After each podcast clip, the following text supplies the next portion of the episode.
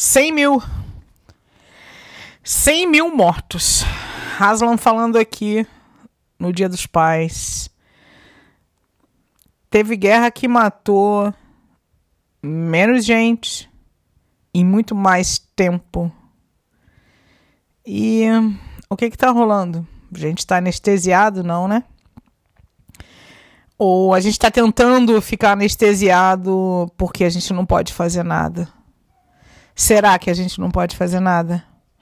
Eu acho que a gente pode falar, e eu tô aqui falando. Tô aqui falando porque eu tô dialogando de alguma maneira. Você volta comigo nas redes, nesse ambiente virtual em que a gente não se vê, em que a gente não se toca, não se abraça, não dá a mão, nem se olha sequer, mas se ouve. E palavra tem poder. Não, não, o vento até leva. mas quando dita uma vez, duas vezes, três vezes, de várias maneiras, é através das palavras que a gente se liga, que a gente se comunica, né? Através da linguagem, para ser mais exata. E aqui a linguagem é a palavra falada. Bom, vamos lá, vamos parar de enrolação. O que, que eu tenho para falar sobre isso? Bom, se a gente pensar na perspectiva do direito constitucional, a gente vai pensar necessariamente na saúde, que é o direito fundamental que está diretamente relacionado com a situação que a gente está passando. E o direito fundamental à saúde é dever do Estado, está lá no 196, que deve assegurar a todos, é, embora a iniciativa privada também possa atuar dentro do mesmo interesse aí numa perspectiva de solidariedade. Porque é um direito fundamental de terceira dimensão, então topograficamente é isso aí. O que, que isso tudo quer dizer? Quer dizer, por exemplo, que a saúde não pode ser inteiramente privatizada como pretendia o ministro Mandetta falando sobre a privatização do SUS. Se é direito fundamental de terceira dimensão e se a Constituição determina, né, se a Constituição prevê que é dever do Estado, e considerando que o Sistema Único de Saúde está voltado para a atenção básica e a atenção básica no que se refere ao, ao conhecimento, à ciência da medicina, é a, a, o mais importante no sentido de ser preventiva, ora, a gente não precisa esperar outra pandemia. Né? Essa pandemia estava prevista, pelo menos uns prognósticos de 5, 6 anos atrás, já se sabia a desgraça que ia ocorrer. E as instituições não fizeram nada. Né? Quem tem poder para fazer, quem tem dever para agir, não agiu seja em razão da complexidade, seja em razão de uma uh, subjetividade distorcida, subvertida, né, em que o indivíduo pensa apenas em si mesmo e nas suas necessidades imediatas e, e não vê o outro, não enxerga o outro, não se comunica com o outro de uma maneira mais ampla, de uma maneira espiritual, vamos dizer assim. Não no sentido místico, não, no sentido real mesmo da coisa. Ter empatia, ter sentimento de pertença, de solidariedade, enfim.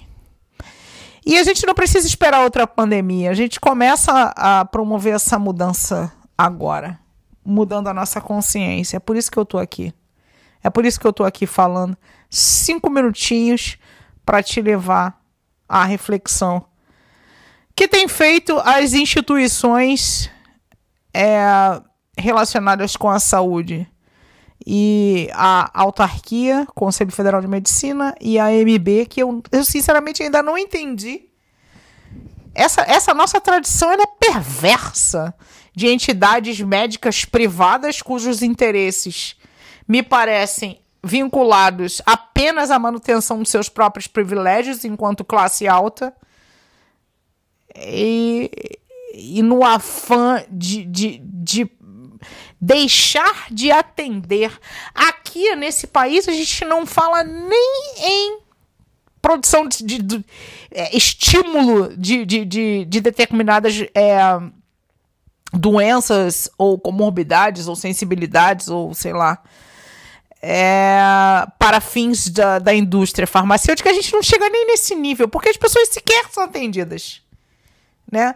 Nos grandes centros, onde você tem uma massa muito grande de atendimento secundário, esse de clínica, né? As famosas planos de saúde, clínicas de bairro e consultas periódicas, você não tem um atendimento básico de qualidade, nem mesmo nos grandes centros, onde há um número estúpido de médicos, um número grande de médicos, segundo o Conselho de Medicina.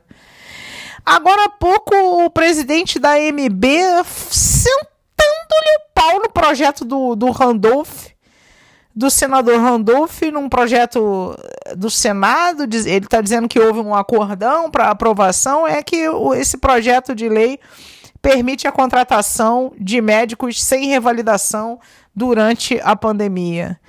É, eu não sei o que, eu não sei com que base científica ou política ou sociológica ou qualquer base que seja para eles considerarem que os médicos formados no exterior não são médicos ou as instituições do exterior não são instituições dignas é, de serem respeitadas pelas instituições brasileiras. Eu não sei da onde que eles tiram essa ideia.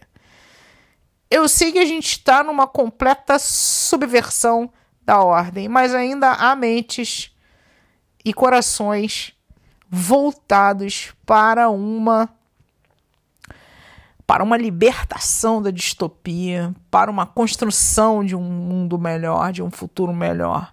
Tem gente refletindo na pandemia. É por isso que tu tá aqui comigo, me ouvindo.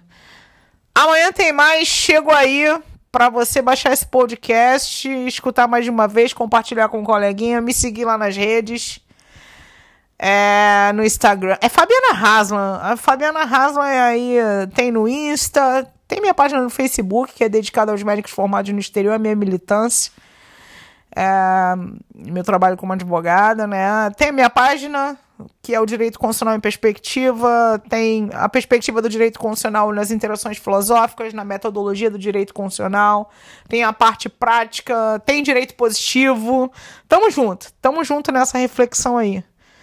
Vamos embora entender o que, que é esse tal desse Estado Democrático de Direito que ficou tão vilipendiado aí, tão, tão jogado aí, virou até, perdeu até o sentido.